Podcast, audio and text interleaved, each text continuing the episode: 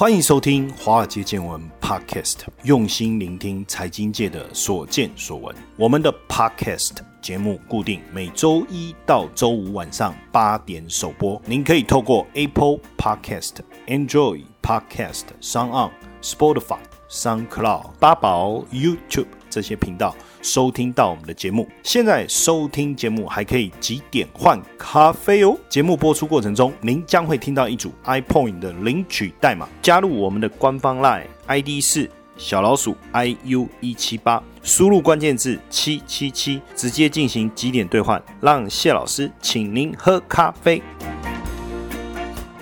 金丢金丢金丢，刺激刺激刺激，最近。台海关系情势啊，一度紧张啊，因为八月中开始啊，大陆啊在台湾海峡北跟南两端持续的进行军演啊，从黄海、渤海到东海跟南海啊，连美国的军舰啊都穿越台湾海峡哈，往南海靠拢啊。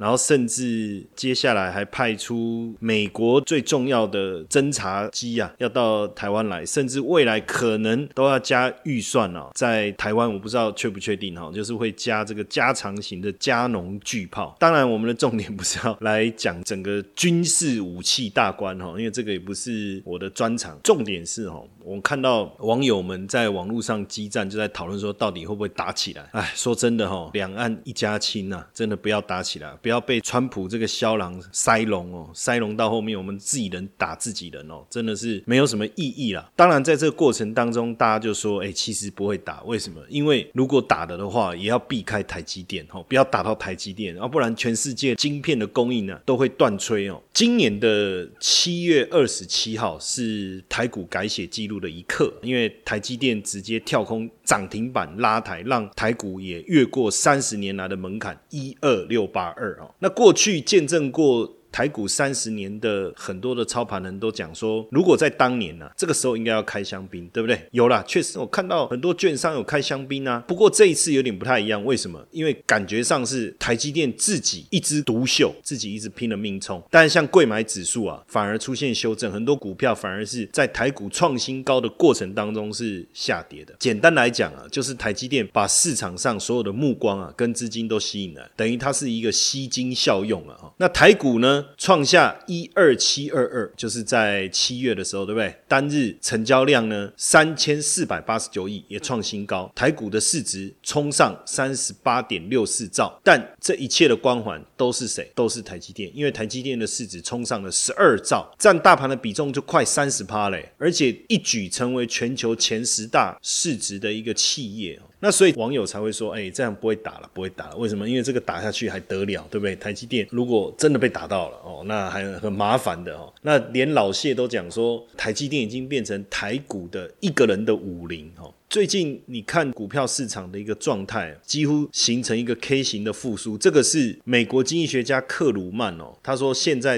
股市大涨跟基本面脱钩的一个状态哦。那所以对比这样的一个形容哦，老谢就说，那台积电就是台股一个人的武林。为什么呢？如果我们来看一下哈，所有人的焦点呢都放在台积电的身上嘛。像苹果，它的在今年秋天发表的 iPhone 手机啊，也预计就是由台积电来代工制造。采用五纳米制成 A 十四的晶片哦，大陆微博的一个博主啊，他就爆料，他就说 iPhone 十二采用的 A 十四晶片，为了确保货源啊，就要求台积电要优先供货给苹果。iPhone 十二搭载苹果 A 十四的处理器啊，它的性能因为较 iPhone 十一所搭载的 A 十三大幅的提升啊。CPU 提升了四十帕，GPU 提升了五十帕，所以对于整个晶片的需求啊，它的效能也好，它的品质也好的要求就更高了。那当然，这个订单就非台积电莫属了。包括明年的新机 iPhone 十二 S 跟 iPhone 十三呢，应该也是要用五纳米的制程了。还有接下来要推出的 A 十四 X，还有 ARM Make 晶片呢，对五纳米的要求就非常非常高。那这些都需要台积电来满足哦。那当然不止苹果哦，包括。Intel 半导体大厂，它在今年底呢要推出是 X 一 Dash LP 架构的绘图处理器，就是我们所谓的 GPU。那它也正式要进入到 GPU 的一个市场。那之前 Intel 也宣布说，它的四款这个 X 一的 GPU 啊，其中有 X 一 HPG 的微架构 GPU，还有 X 一 HPC 微架构 GPU 中的 I/O 单元和运算单元，它都要采用外部的。晶能产源，那如果是要采用外部的晶能产源，那这个订单会落在谁手上？目前来看，应该就是台积电。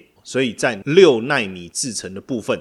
就是拿下 Intel 明年 GPU 的代工订单。那除此之外呢？现在全球的 IC 设计龙头博通，它跟电动车大厂特斯拉共同开发的这个新款高效能运算晶片，也要用台积电七纳米的制程来投产。那采用台积电整合型散出系统单晶圆先进的封装技术，预计第四季会开始生产。那初期投片大概是两千片的一个规模。所以我们就看到台积电五纳米的订单的动能啊，其实非常的强劲哦，也持续在扩产当中哦。南科十八厂第三期新产能第四季到位，明年第二季也会优先在南科的十八厂。第四期的厂房再扩增产能，五纳米未来的月产能会由目前的六万片正式突破到十万片大关，整个增幅超过七成，就会扩大跟三星之间的差距了哈。所以你看哈，美国呢，它寄出一波一波对华为的禁令，可是台积电的先进制程订单根本没有受到影响，反而供不应求。那台积电也表示嘛，他说，当然他不评论说个别客户接单跟产能的一个状况，但是确定的就是为海思代工的晶。片，九月十四号以后就不再出货啦。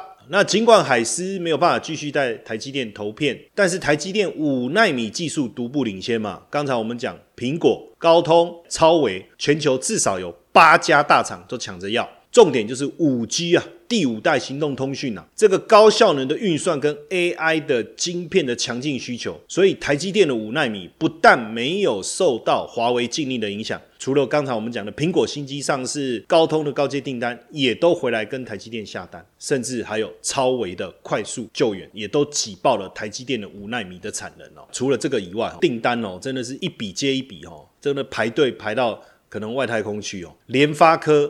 恩智浦，大陆的三大 AI 晶片公司也要导入台积电的五纳米制程啊，也来应付客户庞大的需求。所以台积电也决定要再度拉高五纳米的产能哦，今年第四季还要再增加二点八万片，整个月产能调高逼近九万片。哇，你看我们刚才在讲哦，就是各种订单不断的来，不断的来。所以你看哦，为什么这一波？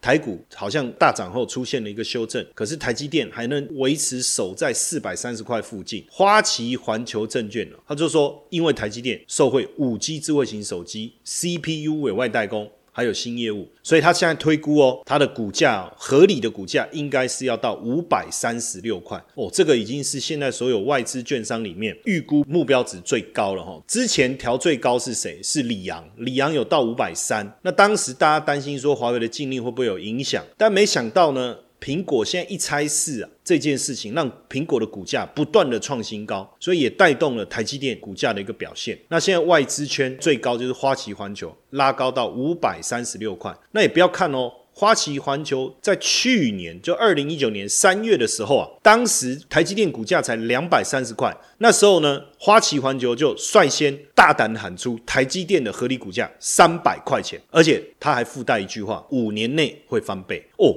那所以，如果是两百三翻倍，就是四百六喽。哎，如果这样看，才一年半，他们说会翻倍的这一个目标，哎，已经到了。而且现在我们看到的是价格上来，这个都还没有包含现金股利的部分所以，如果再把现金股利拉上去的话，那不得了，报酬率绝对超过百分之百。所以看去年花旗环球喊台积电这一波喊的真的是非常的漂亮。那当然，未来股价。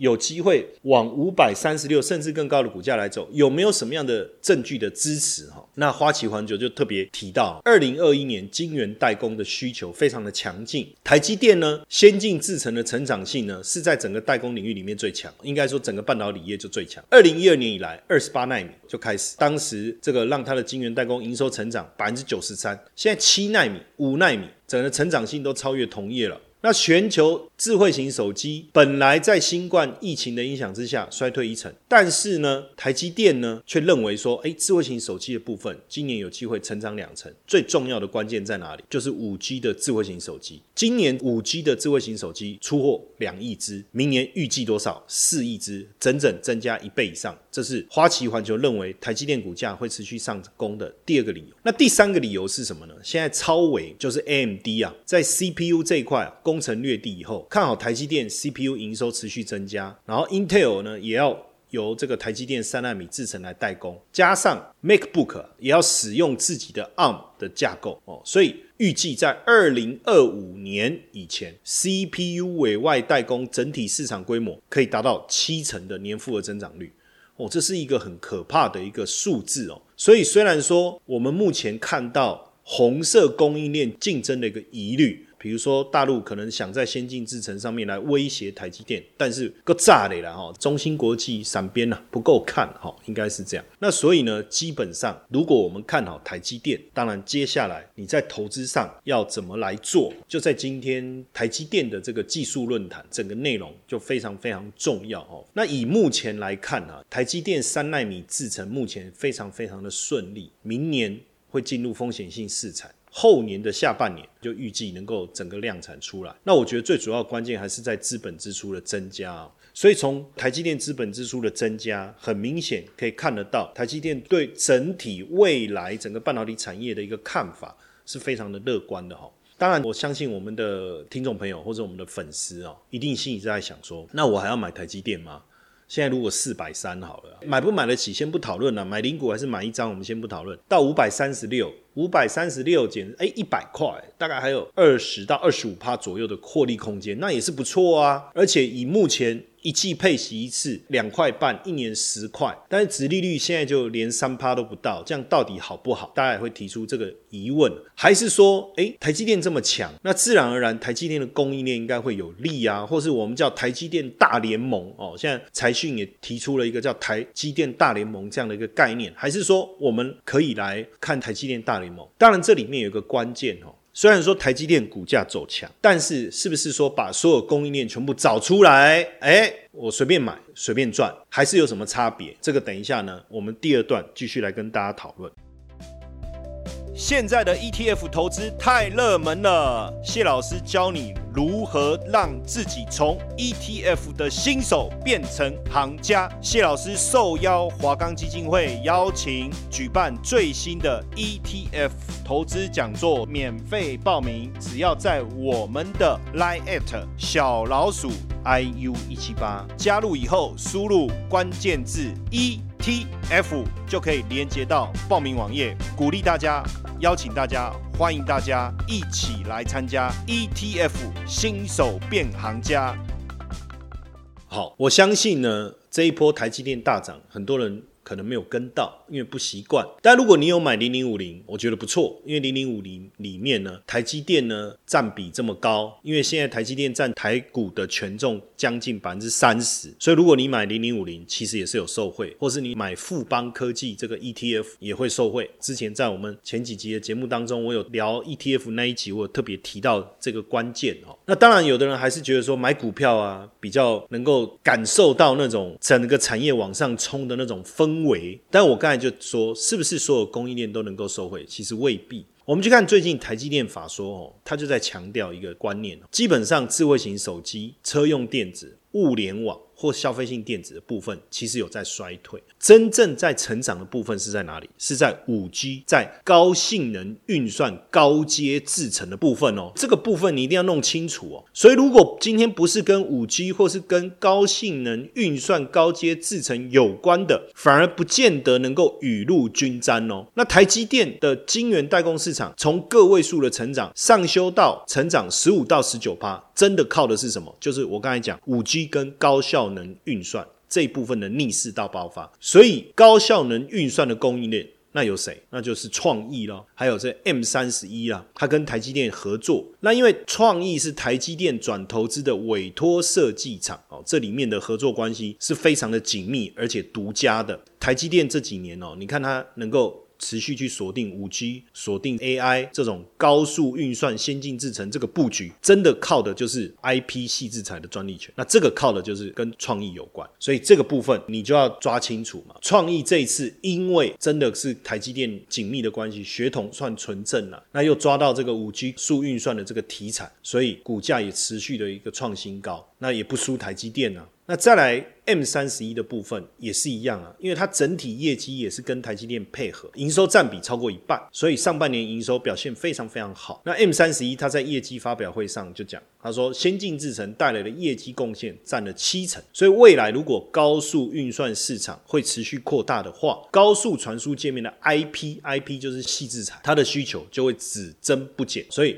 为什么 M 三十一也受法人的青睐？就是这样。那当然，我们刚才一直在强调一个关键，就是台积电法说会一直谈到的这个资本支出。除了说斥资三千六百亿在美国设立五纳米新厂之外，今年也上调资本支出，来到一百六十亿到一百七十亿美金哦。那其中呢，初期机电工程到设备，延伸到后续设备，包括清洗跟维修，这个都会是受惠的。那半导体设备跟耗材相关的有哪些？有宏硕，有金鼎，有星云，有嘉登，有日阳和祥明。那无尘室跟机电系统整合的有谁？有汉唐，有凡轩，有盛辉跟亚翔。汉唐呢，它是负责什么？负责台积电南科十二寸厂第一期的厂房，主要就是建筑工程系统跟无尘。城市系统，那包括你说像机械啦、电器啦、配管、制成，这个它都有资源，所以汉唐目前光手上的订单就高达五百四十亿了。那上半年的营收一百六十八亿，也创下历年同期来新高哦，年增率超过三十趴哦，所以汉唐也预估今年的 EPS 可以挑战二十块。所以我们简单就讲哦，那假设是你觉得二十块的 EPS 本一比可以多少？如果本一比可以二十倍，那股价应该就有机会到四百块喽，大概是不是这个概念？那凡轩的部分呢，就是提供自动化系统，还有客制化设备研发，在美国也有工程据点的服务嘛，所以它整个布局是相当的领先，而且。这几年，它切入非常重要，爱斯摩尔的 EUV 就极紫外光的微影设备模组，所以很有机会就是吃下整个自动化系统跟 EUV 的设备的订单。那当然，台积电这一次哦，能够冲到全球前十大市值企业，这背后当中啊，非常重要就是 Intel 跟超微之间的对决。那也因为跟超微的紧密合作，那台积电七纳米、五纳米的产能，超微也等于是全力相挺，所以整个超微在大幅调升它裁撤的过程当中，当然也给台积电带来很大的贡献。所以台积电、超微强强联手，鱼帮水，水帮鱼，等于这个风潮持续扩散。那七纳米的双赢模式，当然大家也想要。抢进也想要合作，所以为什么在刚才我们讲的台积电大联盟概念股之外，法人也点名像翔硕，这就是高速传输界面晶片。那它今年上半年光营收的年增率就高达五十八点六帕，第一季啊就赚了八点二。然后呢，像普瑞也是高速传输界面晶片，今年上半年营收的年增率也超过十五帕。这个也是为什么跟超维相关的概念股也会有这么大的表现呢？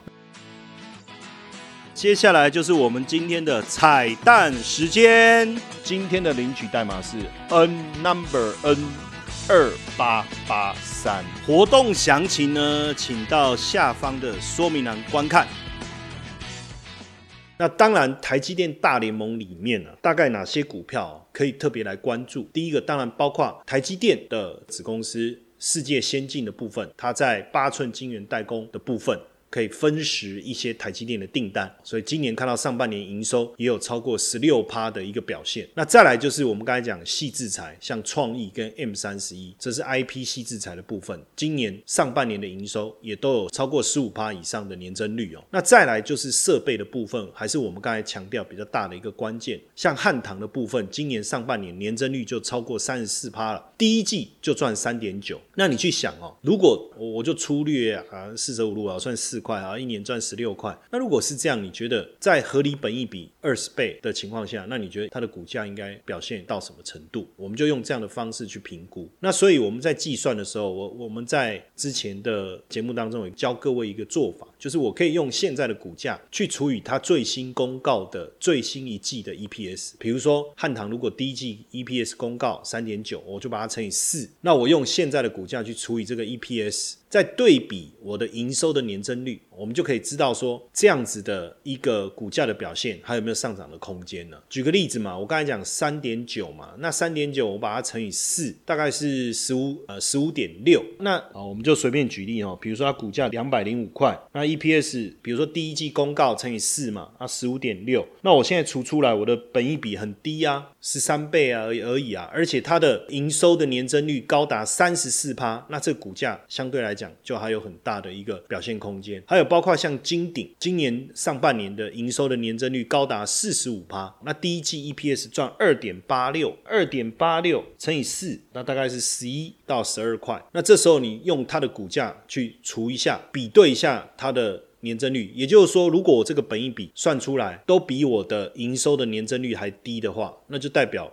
我的股价都还有表现的空间，还有像宏硕，今年上半年营收的年增率高达二十七趴，所以呢，从这个角度来看，如果说我今天台积电持续上涨，但是我对于台积电的股价，我觉得相对比较高，那我们之前有讲过嘛，你有几个方法，第一个我买零零五零，第二个那我去买富邦科技，我就买 ETF 的方式来参与台积电的上涨，那第二个就是我刚才讲的，你可以直接去看这个台积电大联盟这几档股票。好，那当然也有人说，那如果台积电这么强、这么贵，好买不起，那我买联电可以吧？因为联电现在才二十几块嘛，二十二、二十三，那对比台积电的四百多块一张就要四十几万，那买联电只要两三万，那这样可不可行？那我们做一个对比。如果以毛利率来看，跟营业利率来看，我们去看这家公司的一个竞争力啊，台积电的毛利率啊，已经超过五十趴。第二季所公告最新的毛利率是五十三趴，营业利率是四十二趴，赚了多少钱？赚四点六六。那各位要把这数字记起来嘛，四点六六，因为等一下我们会用到嘛。我们要去算它的目前合理的整个股价，它的本益比合不合算？那假设四点六六，我把它乘以四，也就预期未来每一季的获利都一样，那它会赚十八点六四。那十八点六四，我现在用四百三十块去除以十八点六四哦，那算出来的本益比是多少？二十三倍。那所以我现在必须去看一下它的营收成长率有没有超过百分之二十三。如果有，那就代表股价还有上涨的空间。那如果没有，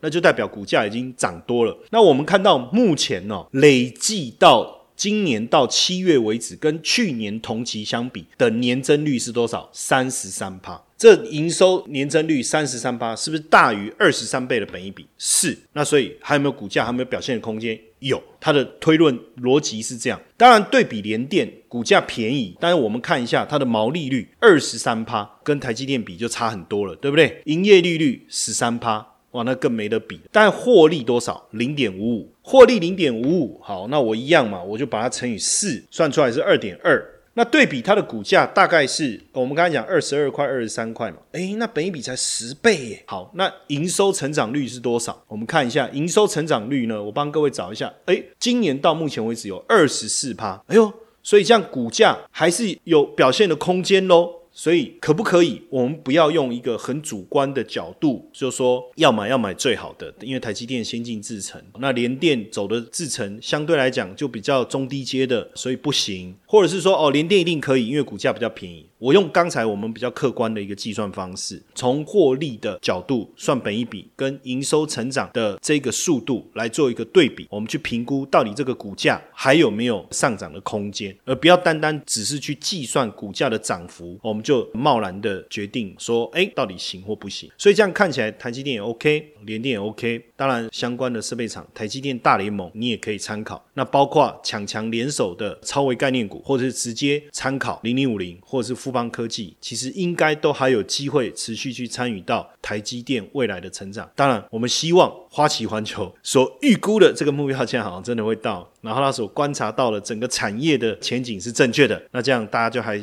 可以持续享有一段时间看到台积电股价持续成长表现的一个机会啦。OK，好，那今天当然我们两段花时间跟大家多聊一聊有关于台积电，因为现在台积电实在是太热门了，大家都非常的关心，那也非常的关注。然后我们也借这个机会，把一些比较细节的地方跟大家分享一下哦，希望对大家了解台积电是有帮助的。OK，那今天的节目就到这边，谢谢大家的收听，我们明天晚上再见。